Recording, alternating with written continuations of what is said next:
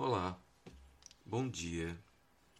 Essa é a Rádio Brasil Espírita e você está, nesse instante, no programa Evangelho no Lar. Saúdo você, o meu caloroso bom dia. Seja bem-vindo, permaneça comigo os próximos minutos para juntos refletirmos em torno do Evangelho segundo o Espiritismo.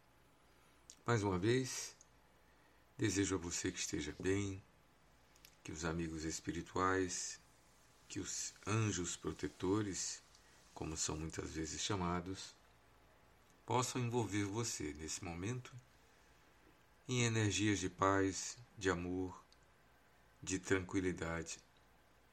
Seja, pois, bem-vindo, você está na Rádio Brasil Espírita. Sinta-se, pois, abraçado nesse instante queremos que você fique conosco. Eu sou José Bruno e vamos conversar em torno do Evangelho segundo o Espiritismo. Bem-vindo, fique mais os próximos instantes.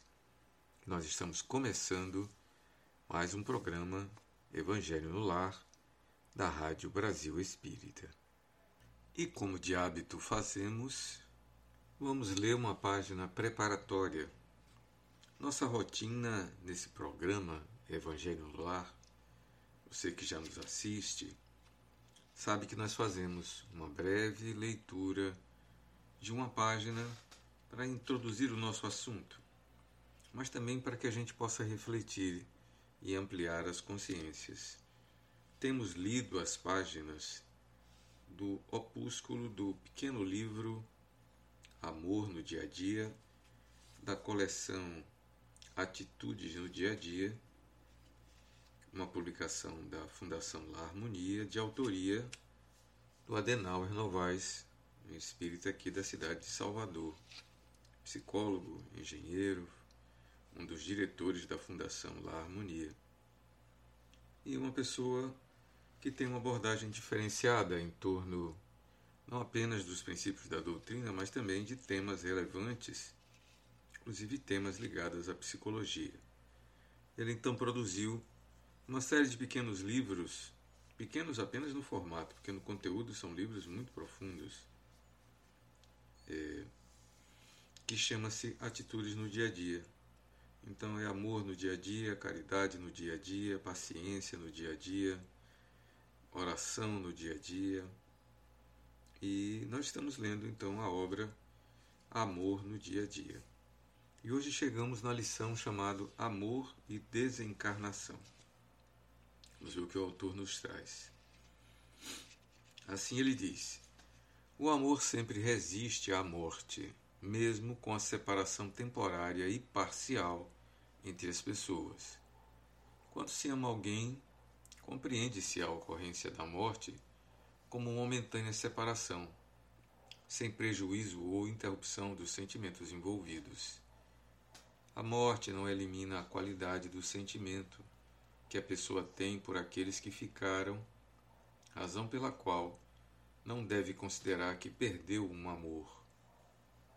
A desencarnação leva o espírito à compreensão de que não tem a posse nem pode condicionar como seus os amores que ficaram. A desencarnação seus entes queridos é sempre um evento previsível, pois não há garantia que não possa ocorrer a qualquer tempo. Seu amor a eles será passaporte seguro para que se sintam bem ao lembrarem, ao se lembrarem do seu convívio. Mesmo que haja tristeza pela saudade, compreenda os desígnios divinos ao promover o retorno de um ente querido à dimensão espiritual. Há desígnios que só são compreendidos quando se retorna à dimensão espiritual. Deus também se revela pelo amor que nunca separa os que verdadeiramente se amam. Quando você sentir que sua desencarnação se avizinha, mantenha o equilíbrio, pense no amor que sempre vincula os que se amam e proponha e se proponha a enfrentar tranquilamente os novos desafios que o aguardam. Sua desencarnação, principalmente quando próxima, não deve levá-lo a julgamento apressados sobre seus atos, pois Deus sempre nos reserva a oportunidade de aprender sobre tudo quanto fizemos movidos pela ignorância. Pense sempre que o amor em seu coração é sua melhor companhia para a transição de uma dimensão a outra. Quando for necessário consolar alguém que vive o momento da desencarnação de um ente querido, ofereça-lhe a certeza de que a vida continua e de que ninguém fica ao desamparo na passagem de uma dimensão para outra. Quando reencarnamos, mesmo que, porventura, tenhamos um passado delituoso, somos recebidos em uma maternidade na terra Portanto, também teremos quem nos acolha em nosso retorno. O amor de Deus, manifestado nas criaturas humanas, sobretudo naquelas espiritualmente mais adiantadas, acolhe justos e injustos. Essa, pois, foi a mensagem, foi esse pequeno artigo denominado Amor e Desencarnação. Interessante que a obra toda fala sobre amor, né? Amor e espiritualidade, amor e trabalho, amor e família. Interessante ele destacar amor e desencarnação. Sendo o amor uma força, uma energia, uma capacidade que é, cap é, é um poder que é capaz de dar sentido à vida, coagular as coisas, ser um fio condutor que permite às pessoas terem um significado e um sentido da vida, o amor está presente em tudo. Mas raramente as pessoas pensam, por exemplo, no amor e a desencarnação. Né? A desencarnação, ou seja, a morte, o final da experiência carnal, como nos ensina o Espiritismo, é uma experiência inevitável. É uma experiência até previsível. Né? A gente já espera que vai acontecer em geral acontece com pessoas adoentadas ou pessoas mais velhas, mas ah, isso não é uma garantia. Né? Pessoas jovens, embora não seja, digamos assim, o, o, o, a forma usual, ou seja, não é muito comum, mas a gente encontra com certa frequência né? jovens e até crianças que passam pela desencarnação. Acho interessante a abordagem do autor porque ele não está falando para o que desencarnou, para nós que ficamos. É, e tem uma parte aqui em que ele se refere a mim, se refere a você que está me ouvindo, quando você desencarnar, ou quando você estiver próximo da desencarnação, ou quando você estiver vivendo um momento em que um ente querido seu desencarnou, ou você sendo esse ente querido que desencarnou. Né? é bom a gente lembrar, de fato, a gente sabe que todos nós vamos desencarnar. É uma etapa natural da vida. Mas isso não tira de nós né, a sensação da saudade, por exemplo. O que ele chama atenção é que o amor é esse passaporte, o amor é esse fio condutor. Né, é, esse é um sentimento que não acaba, a morte não elimina o amor. E quando você tiver que consolar alguém que estiver passando pela desencarnação do ente querido, o melhor você pode fazer é dizer a essa pessoa, ou oferecer a essa pessoa, a certeza de que aquele ente querido não se foi para sempre. Né? E a vida continua e que quem passa para o outro lado não fica em nenhum desamparo. Do mesmo jeito que quando chegamos aqui, chegamos pela via da maternidade, quando retornamos também somos amparados pelos que nos antecederam, pelos nossos perceptores, muitas vezes por amigos, parentes, ah, pessoas queridas, ou perceptores mesmo, aqueles que cuidam daqueles que desencarnam, como há aqueles em hospitais, muitas vezes desconhecidos para nós, que plantanizam, né? Plantanizam é uma palavra que eu acabei de inventar, né? que prestam plantão na condição de médicos, enfermeiros, atendentes, auxiliares, né? aqueles que ficam ali cuidando daqueles que precisam de algum tipo de assistência, no caso, num hospital. Consigo me lembrar agora os trabalhadores de pronto-socorro, desde aqueles que ficam fazendo a triagem na portaria, até os médicos que precisam ser chamados para fazer intervenções, intervenções seletivas ou de emergência. Seja lá como for, quando a gente volta para o plano espiritual, também há aqueles que nos acolhem, nos recebem, que nos dão assistência. Ninguém fica desamparado. Essa então foi a nossa mensagem preparatória Amor e Desencarnação. Vamos agora para o capítulo do Evangelho. Nós estamos lendo o Evangelho na sequência. E nós estamos no capítulo 13. Né? Vamos conversar sobre o item desse momento, né? da manhã de hoje. Vamos lá? Muito bem. Na semana passada, nós conversamos sobre o capítulo 13, quando chegamos à caridade sem ostentação e chegamos naquele artigo do próprio Kardec chamado Infortúnios Ocultos, onde ele conta uma história. Ele narra aquela história da senhora rica que, conduzindo a sua filha é, com ela, vai a uma mansarda, vai uma água, é, uma água furtada, como se costumava dizer no Brasil, vai a um bairro pobre e vai atender uma família cujo pai estava adoentado e os filhos em casa, filhos recém-nascidos e mais outras crianças.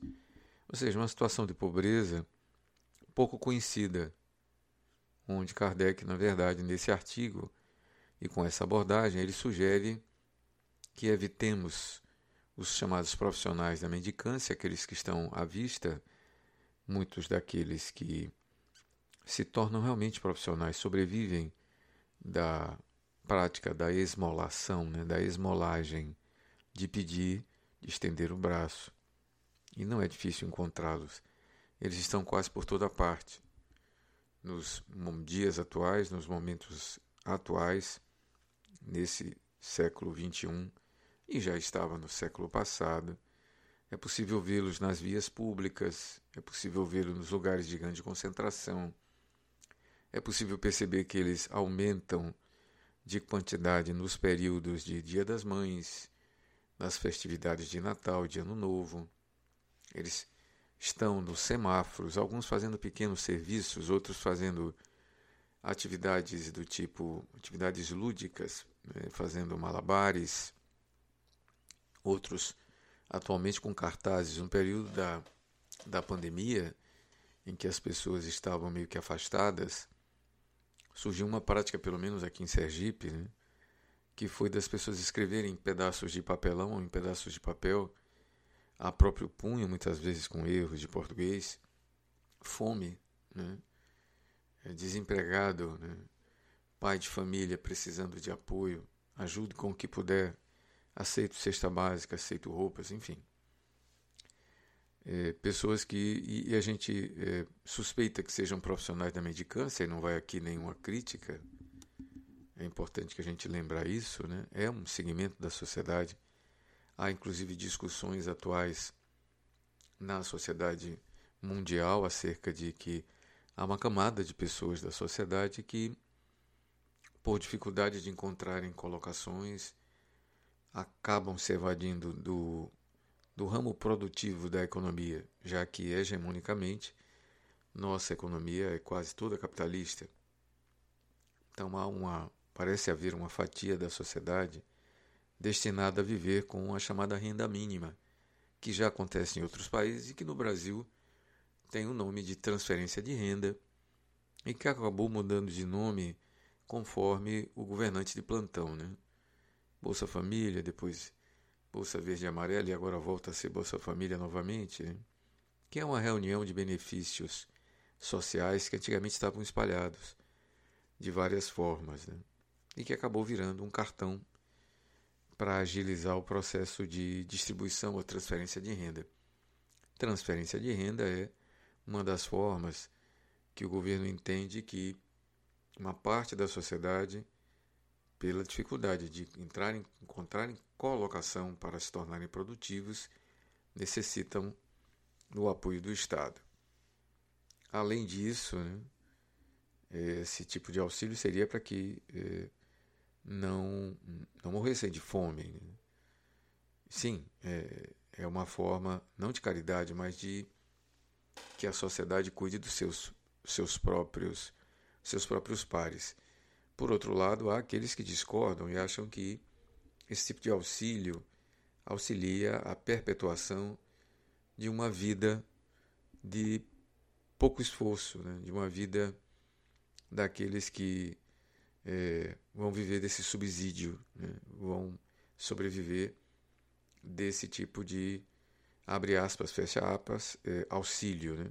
Aos que não consideram isso como auxílio, consideram como uma forma da sociedade cuidar dos mais vulneráveis. Seja um caso ou outro, são aqueles que recebem algum tipo de subvenção, de apoio, de auxílio, de é, recursos que lhes chegam que não é proporcional ao seu trabalho, porque ou não têm trabalho ou não podem trabalhar.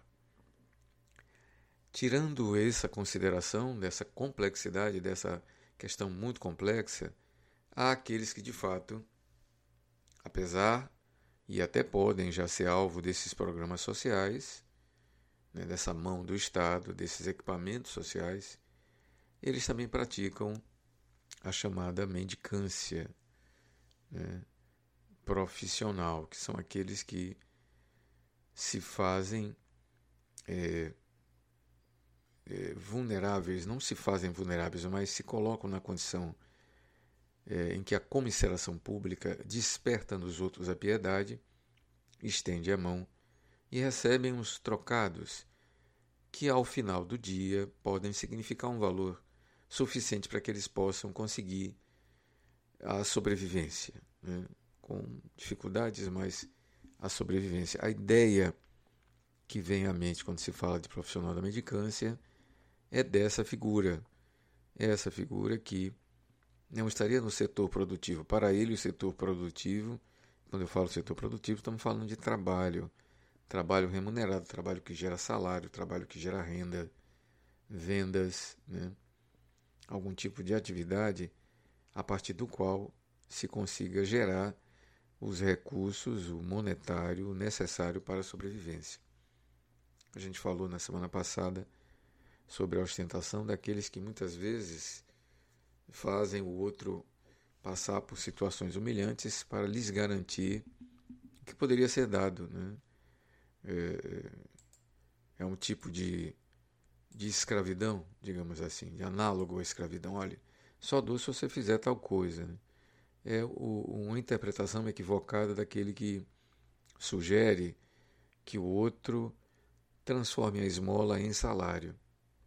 Transformar a esmola em salário é convidar a pessoa para que ela se torne uma assalariada, portanto, uma empregada. Uma vez empregada, ela faz direito, ela faz jus aos benefícios do trabalho, seja esse um trabalho com carteira assinada um trabalho diário, um trabalho que tenha continuidade, que tenha uma regularidade, seja mesmo um trabalho eventual. E mesmo no trabalho eventual, pagar o salário digno pela qualidade ou a quantidade de trabalho não se constitui esmola. Isso sim seria converter o auxílio em uma oportunidade da pessoa ganhar por meio do seu digno esforço. Tá? Mas não é assim que acontece. Muitas vezes o que verificamos é uma situação parecida com a escravidão. Troca-se o salário por uma, desculpe, troca-se o auxílio financeiro, o óbolo ou a materialidade por um trabalho que muitas vezes é um trabalho degradante. Esse é um equívoco dessa interpretação. Né? Eu quero que você limpe a minha calçada, quero que você capine o meu quintal, quero que você me ajude a construir, quero que você movimente isso daqui para lá. Né? E em troca disso, o que eu vou lhe dar? Ah, em vez de eu lhe apenas dar, você vai estar comprando. Comprando o quê? Essa cesta básica.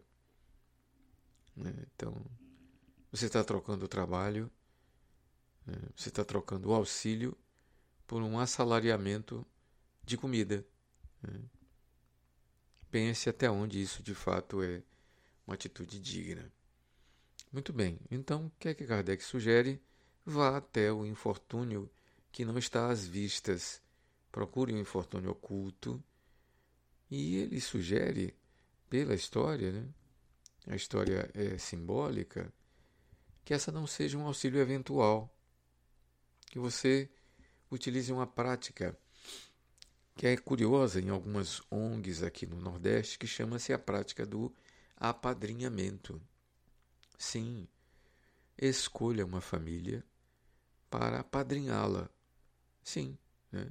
escolha aquelas crianças cujos pais não podem lhes dar educação para lhes fornecer o material didático, para lhes fornecer o tênis, para lhes fornecer o fardamento, para lhes fornecer o necessário para que eles possam ter o lanche ou o transporte que os levará das suas casas até a escola e vice-versa, com segurança. Ou seja, adote como padrinhos, como segundos pais, as crianças. E às vezes tem é, organizações que cuidam disso. E você só tem que se associar a essas organizações, fiscalizá-las, é claro, e contribuir para que elas não contribuir para que elas prestem um bom serviço, acolham essas crianças, deem a elas o necessário e, naturalmente, não exclui a sua atividade, a sua, o seu poder pessoal de fiscalização. Uma vez na condição de parceiro, cabe você também um envolvimento com essas ONGs, com essas organizações, para assegurar, sim, assegurar que tudo corra do jeito planejado, de que os objetivos sejam alcançados. Uma participação crítica é sempre importante, porque amplia a capacidade criativa daqueles que estão envolvidos. Hoje mesmo eu estava vendo um projeto curioso aqui no município de Nossa Senhora de Socorro, chamado Pescando Memórias. É, pude reconhecer os seus líderes, isso através da televisão, através da TV municipal aqui de Aracaju, e também reproduzido na TV Alese. Muito interessante. Na verdade, é uma iniciativa da, é, da Vara da Justiça que captura recursos, né? recursos que são pagamentos de daqueles que precisam é, apenados de alguma forma, que são recursos que são captados por meio dessas penas e que são aplicados em ONGs, ONGs que fazem um trabalho muito bonito, um trabalho muito interessante com crianças, com mães, né? com artesanato, com empreendedorismo, com é, fortalecimento de, da iniciativa das pessoas que querem buscar a sobrevivência, né? ou mesmo por atividades físicas. Me recordo de uma das mães que narrou que ela vai permanecer na ONG quando tem atividade física, e aquilo tem é, atividades do tipo é, é, atividades de academia, né? como um professor de academia, fazendo com elas atividades que permitem que elas se interajam entre si, interajam com o próprio corpo e possam, com isso, encontrar um equilíbrio, né? equilíbrio físico, do ponto de vista da atividade física, não apenas atividade lúdica. E vocês podem estar perguntando: o que é que isso tem a ver com o artigo do Evangelho? Bom, o artigo do Evangelho de hoje é o que sucede ao infortúnio oculto. Kardec faz um outro artigo que é quase que uma continuidade do infortúnio oculto, que é chamado Óbulo da Viúva. Ele retira aqui um trecho do Evangelho de Mateus, dos versículos 41 e 44, 41 a 44 do capítulo 12, que é semelhante aos versículos de 1 a 4 do capítulo 21 do evangelista Lucas, que é uma narrativa de Jesus. Né? Diz assim: Estando Jesus sentado defronte do gasofilácio, a observar de que modo o povo lançava ali o dinheiro, viu que muitas pessoas ricas o deitavam em abundância. Nisso veio também uma pobre viúva, que apenas deitou duas moedas de valor de dez centavos cada uma. Chamando então seus discípulos, disse-lhes: Em verdade vos digo que essa pobre viúva deu muito mais do que todos os que antes puseram suas dádivas no gasofilácio, pois que todos os, os outros deram do que lhes abunda, ao passo que ela deu do que lhe falta, deu mesmo tudo o que tinha para seu sustento. Então, Marcos 12, 41, 44, Lucas 21, de 1 a 4. Olha a análise de Kardec desse episódio. Jesus viu pessoas ricas colocando, sei lá, notas de grande valor ou grande quantidade de moedas de grande valor, e ele vê uma viúva, provavelmente alguém com poucos recursos, e ela vai lá e coloca tudo que ela tem. Mas tudo que ela tem é muito pouco, financeiramente falando. Que ele fala aqui em centavos. Provavelmente na época seriam, sei lá, denários ou outra moeda de então. Né? Olha o que Kardec nos traz. Muita gente deplora o não poder fazer todo o bem que desejara por falta de recursos suficientes. E, se desejam possuir riquezas, é, dizem, para lhes dar boa aplicação. É sem dúvida louvável a intenção e pode ser até, em alguns, sincera. Dar-se-á, contudo, seja completamente desinteressada em todos, não haverá quem, desejando fazer o bem aos outros, muito estimaria poder começar por fazê-lo a si próprio, por proporcionar a si mesmo alguns gozos antes, por usufruir de um pouco de supérfluo que lhe falta, pronto a dar aos pobres o resto? É. Eu vou dar uma paradinha aqui e eu mesmo vou responder essa pergunta. Eu estou incluído nesse grupo aí que, se realmente pudesse receber de uma hora para outra um valor muito grande, eu primeiro gastaria um pouco comigo, né? com o supérfluo. E vou dizer por quê, acho que a maioria de nós, né? É, não estou pedindo a Deus que me dê dinheiro de graça ou me dê haveres de graça, sob o pretexto de que vou fazer a caridade com o dinheiro que chegar eu consigo pensar numa série de coisas que eu farei por mim, por meus parentes mais diretos, filhos, esposa, né? As coisas que farei para me dar mais conforto. Sim, farei isso. Ah, vou fazer e dar para os pobres? Provavelmente uma parte. É, talvez não o resto a que ele se refere aqui. Mas certamente fortalecerei algumas organizações que eu confio e que conheço. Bom, ele continua aqui. Essa segunda intenção, que esses tais porventura dissimulam aos seus próprios olhos, mas que lhes depararia no fundo dos seus corações, se lhe os percutassem, anula o mérito do intento, visto que, com a verdadeira caridade, o homem pensa nos outros antes de pensar em si. Esse é o ponto que Kardec quer trazer. Né?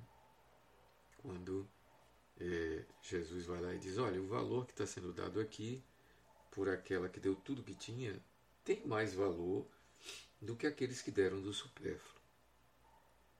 Muito bem. Prossegue Kardec. O ponto sublimado da caridade, nesse caso, estaria em procurar ele, no seu trabalho, pelo emprego de suas forças, sua inteligência e seus talentos, os recursos de que carece para realizar os generosos propósitos. Haveria mesmo sacrifício que mais agrada a Deus, se assim o fizesse. Infelizmente, a maioria vive a sonhar com meios de mais facilmente se enriquecer de súbito e sem esforço, correndo atrás de quimeras, quais as descobertas de tesouros, de uma favorável ensanche aleatória, do recebimento de inesperadas heranças e etc. Quer dizer que dizer daqueles que esperam encontrar nos espíritos auxiliares que os secundem na consecução de tais objetivos? Certamente não conhecem nem compreendem a sagrada finalidade do Espiritismo e ainda menos a missão dos espíritos a quem Deus permite que se comuniquem com os homens. vai daí serem punidos pelas decepções. Aqui o autor, e talvez o tradutor, coloca uma nota que é vide o livro dos médios na segunda parte, nos itens 294 e 295. É uma parte que fala dos escolhos da mediunidade. O que ele chama de punição aqui, na verdade, são as decepções daqueles que se frustram achando que vão pedir aos espíritos fórmulas mágicas ou que lhes apontem aquele ou outro tesouro escondido. Né? Se frustram porque os espíritos não estão aí para isso. Muito bem. Ele então prossegue aqui na análise. Aqueles cuja intenção está isenta de qualquer ideia pessoal devem consolar-se da impossibilidade em que se veem de fazer todo o bem que desejariam, lembrando-se de, do óbolo da viúva, do óbolo do pobre, que dá privando-se do necessário, que esse óbolo pesa mais na balança de Deus do que o ouro do rico que dá sem se privar de coisa alguma. Grande seria realmente a satisfação do primeiro se pudesse socorrer em larga escala a indigência. Mas, se essa satisfação lhe é negada, submeta-se ao limite, ou limite-se e limite-se a fazer o que possa. Aliás, será só com dinheiro que se pode secar lágrimas e dever-se-á ficar inativo desde que não se tenha dinheiro? Todo aquele que sinceramente deseja ser útil aos seus irmãos, mil ocasiões encontrará de realizar seu desejo. Procure-as e elas se lhe depararão. Se não for de um modo, será de outro, porque ninguém há, no pleno gozo de suas faculdades, que não possa prestar um serviço qualquer, prodigalizar um consolo, minorar um sofrimento físico ou moral, fazer um esforço útil. Não dispõem todos à falta de dinheiro, do seu trabalho, do seu tempo, do seu repouso, para de, para de tudo isso dar uma parte ao próximo? Também essa é a dádiva do pobre ou o óbolo da viúva. Então Kardec nos traz aqui, né, fim da, esse artigo, é um artigo da sua própria lavra, fazendo uma interpretação da metáfora de Jesus. Na verdade, Jesus estava diante de um fato. Né? E aí ele diz claramente que os pobres também podem dar. E, na mesma proporção, o valor, digamos, aos olhos da divindade, do óbolo do pobre é tanto quanto ou mais do que do óbolo ou do auxílio do rico. Vamos contextualizar e analisar isso melhor. Né?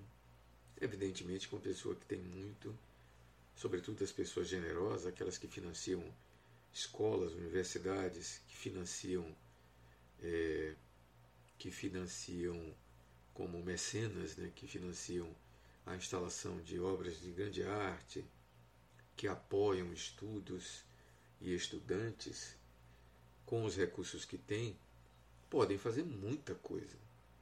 E quando estou falando de muita coisa, no sentido quantitativo e até qualitativo, sim. Conheço pessoas que bancam instituições, tornando-as é, fisicamente possíveis. Né? Aqui bem próximo da gente tem um centro espírita, que era uma casinha pequenininha alugada, e um desses mecenas com muito dinheiro comprou uma área próxima, comprou o terreno e com seus próprios recursos construiu um imenso de um galpão e nesse galpão montou a estrutura da casa espírita toda, de cabo a rabo, seguindo as orientações da então do grupo que estava então na condição de diretoria de presidência. Construiu, equipou, montou, colocou cadeiras, iluminação, deixou tudo estruturado.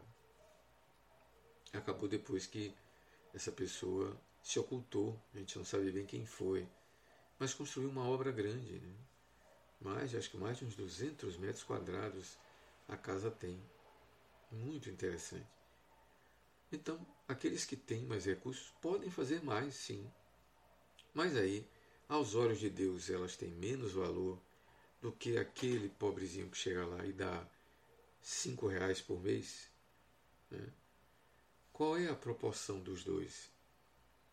Na verdade, do ponto de vista do espírito imortal que nós somos, o que nós, de fato, agregamos ao nosso processo evolutivo e é a interpretação espírita de salvação, é a interpretação de ampliação de consciência, aquisição de habilidades evolutivas. E quando estamos falando da prática da caridade, da prática da beneficência, a aquisição que está envolvida aí é a generosidade. Então, aquele que tem muito e dá muito é um espírito que está adquirindo, exercitando, ampliando, atualizando essa qualidade que ele já tem em germen, que todos nós temos, que é a generosidade, a capacidade de exercitar o desapego, de ser generoso, de auxiliar aqueles que necessitam. Ora, aquele que tem poucos haveres também pode desenvolver essa mesma qualidade por meio do desapego, do mesmo desapego, embora em escalas menores qualitativamente também é desapego. O entendimento que se pode ter na ambas as situações é: você é capaz de ser desapego tendo pouco, e você é capaz de ter desapego tendo muito. Evidentemente que o impacto social daquele que tem muito constrói uma escola, restaura um hospital, instala um ambulatório, banca e coloca professores para treinar ajudar, mentorizar, ensinar aqueles que precisam, sobretudo os mais vulneráveis, o impacto disso para a transformação daquela sociedade é muito interessante. Mas, para o ponto de vista evolutivo, aquele espírito ele está praticando, exercitando, atualizando e ampliando qualidades do espírito que ele é. E de que qualidade estamos falando? Da generosidade. Essa qualidade que a gente amplia na medida em que exercita a caridade. Né? Tanto a caridade oculta como o óbolo da viúva. São duas coisas que se complementam.